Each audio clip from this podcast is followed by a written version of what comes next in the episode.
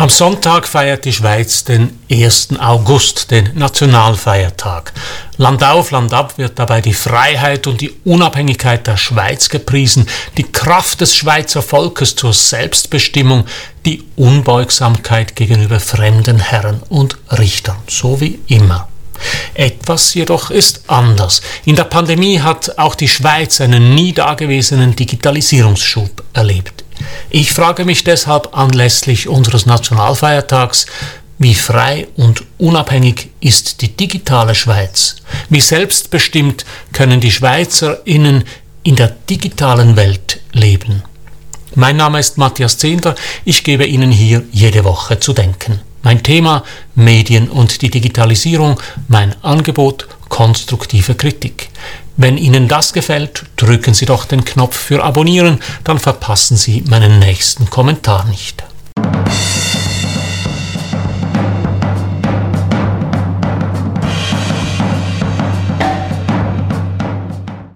Wie frei also ist die digitale Schweiz? Wobei sich natürlich sofort fragt, was ist die digitale Schweiz?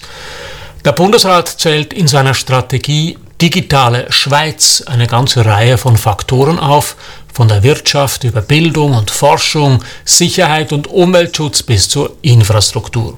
Das Papier liest sich gut und setzt sicher die richtigen Schwerpunkte. So will der Bundesrat den Menschen in den Mittelpunkt stellen, Raum geben zur Entfaltung und den Strukturwandel erleichtern. Er will die digitale Befähigung und Selbstbestimmung der Menschen weiter stärken, Wertschöpfung, Wachstum und Wohlstand sicherstellen und Sicherheit, Vertrauen und Transparenz gewährleisten. Das ist alles richtig, aber es sind halt auch Buzzwords, also Wörter, die Manager gern und oft verwenden und die entsprechend abgenutzt sind. Etwas einfacher gesagt geht es in der digitalen Schweiz wohl um fünf Aspekte. Es geht erstens um Infrastruktur, zweitens um Wirtschaft und Hochschulen, drittens um Politik und Verwaltung, viertens um Sicherheit und fünftens um die Menschen. Schauen wir uns diese fünf Punkte kurz an. Kommen wir erstens zur Infrastruktur. Hier schneidet die Schweiz traditionell gut ab. Während in Deutschland immer noch viele Kommunen darum kämpfen, überhaupt Zugang zum Internet zu erhalten, ist die Versorgung der Schweiz mit Hochgeschwindigkeitsinternet flächendeckend gut bis sehr gut. Und zwar sowohl per Kabel als auch drahtlos. Ein Grund für die gute Versorgungslage ist sicher die Konkurrenzsituation.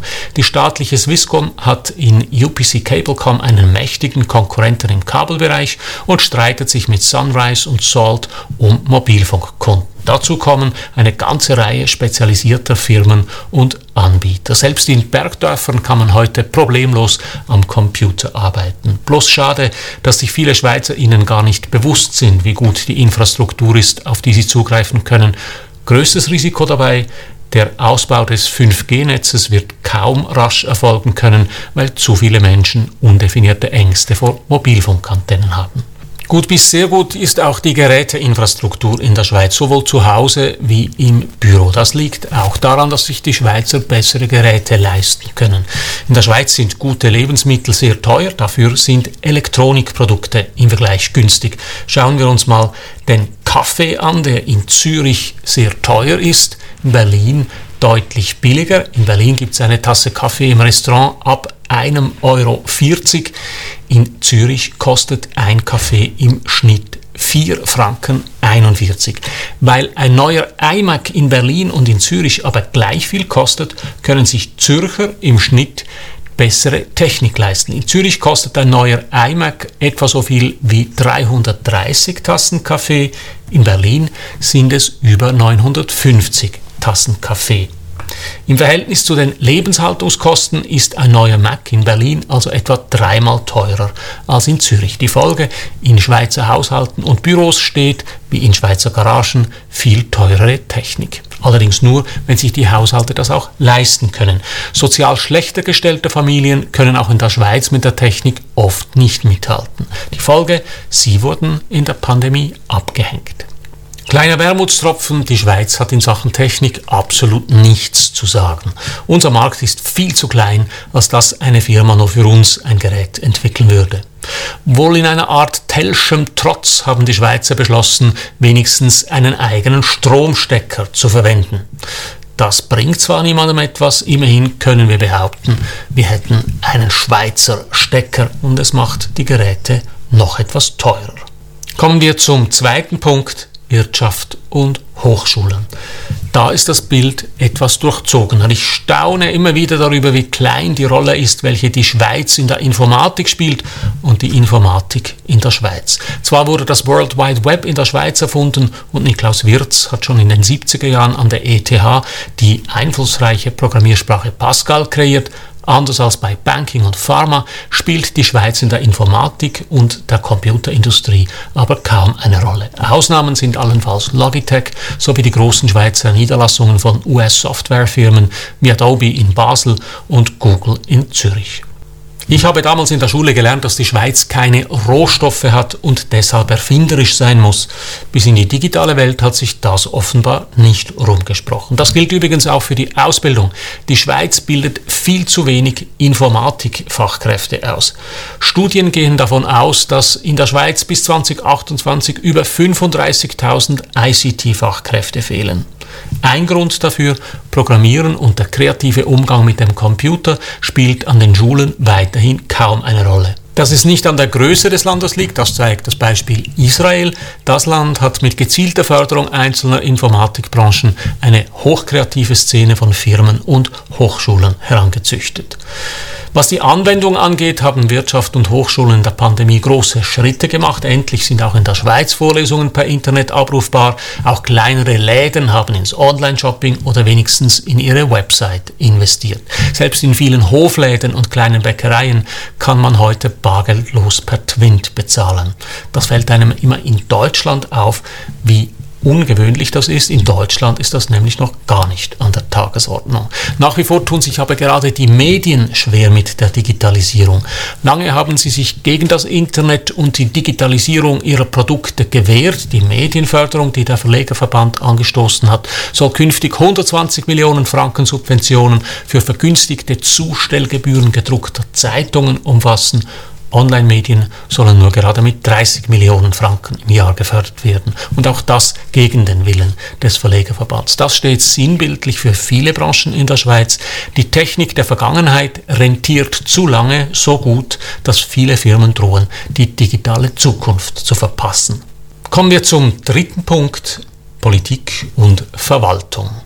Deutlich schlechter ist das Bild hier, das die Schweiz abgibt. Die Zahl gescheiterter Informatikprojekte des Bundes ist Legion. Das jüngste Debakel war ausgerechnet im Corona-Jahr das elektronische Impfbüchlein meineimpfungen.ca. Nachdem die Republik massive Sicherheitsmängel festgestellt hatte, musste der Dienst eingestellt werden. Es ist ein Beispiel für viele. Die Schweiz neigt dazu, sich zwischen Bund, Kantonen und Gemeinden zu verheddern und Informatikprojekte schlecht kontrolliert an Externe auszulagern. Hinter dem Schweizer Impfbüchlein stand denn auch nicht der Bund, sondern eine private Stiftung. Die Folge, gerade im Gesundheitswesen hinkt die Schweiz in Sachen Digitalisierung weit hinterher.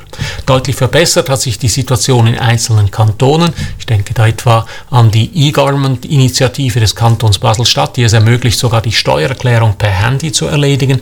Trotzdem steht die Schweiz heute schlecht da im internationalen Vergleich. Das zeigt etwa das Resultat des E-Government Benchmark der EU, der regelmäßig die Fortschritte in der Digitalisierung der Verwaltung untersucht. In der aktuellen Ausgabe von 2020 wurden 36 europäische Länder verglichen.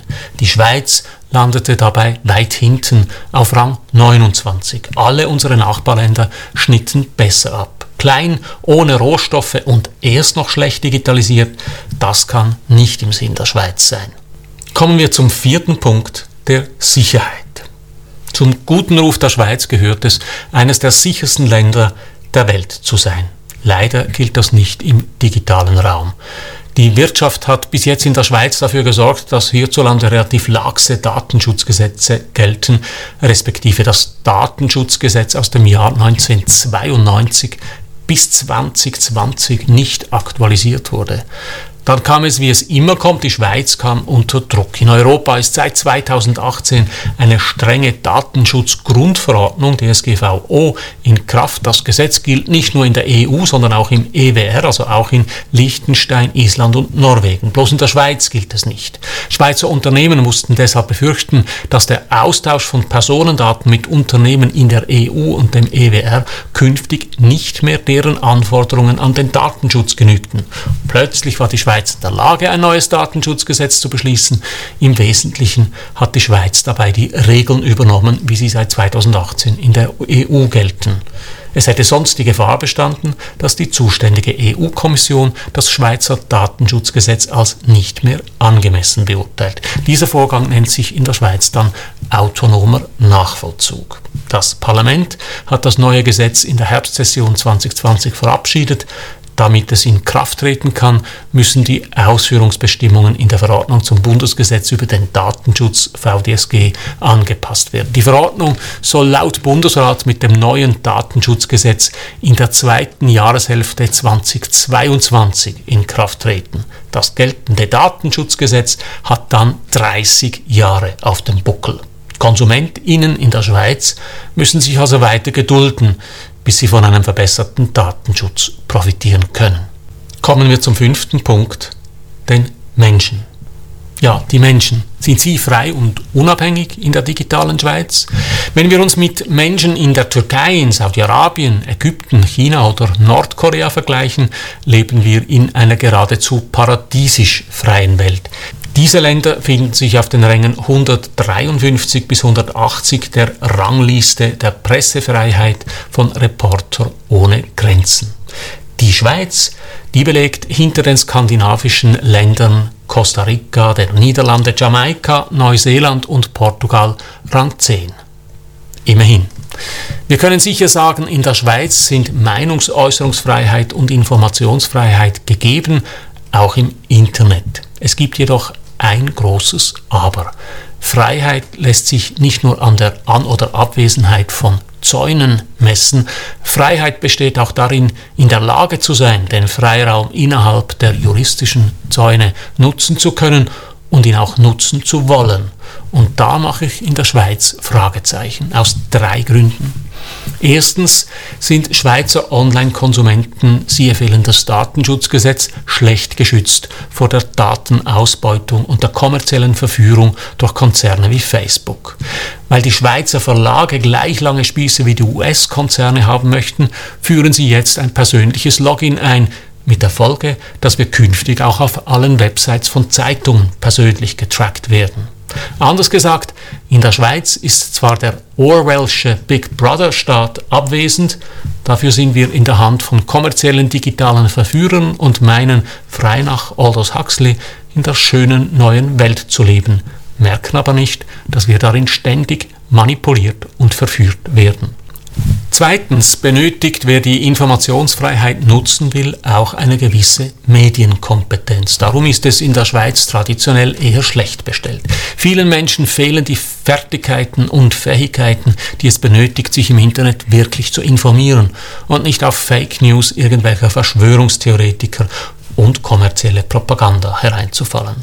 Und drittens setzt Freiheit den Willen voraus, sie auch zu nutzen. Mir scheint manchmal, wir sind alle so satt geworden und haben keine Visionen mehr. Vielleicht werde ich auch einfach alt und verkläre die Erinnerung an das Internet der frühen Tage, als der mythische Cyberspace noch the last frontier war, als wir frühen Siedler im Cyberspace in die Weiten des Internets vorstießen, wie Weiland Captain Picard mit seinem Raumschiff Enterprise, beseelt vom Gedanken, dahin zu gehen, wo noch nie ein Mensch zuvor gegangen war. Mir scheint, zu viele Menschen haben diese aufregend neuen digitalen Welten eingetauscht mit digitaler Unterhaltung auf dem Sofa. Das mag zufrieden machen, aber nicht frei. Wir wollen frei sein, wie die Väter waren, heißt es bei Schiller. Ich glaube, wir sollten uns weniger über die versunkene Freiheit unserer Väter Gedanken machen, als darüber, wie unsere Töchter und Söhne auch künftig frei sein können in der digitalen Welt. Und diese Freiheit beginnt im Kopf. So viel für heute. Drücken Sie doch noch schnell den Abonnieren und den Gefällt mir Knopf, dann hören wir uns in einer Woche wieder. Alles Gute.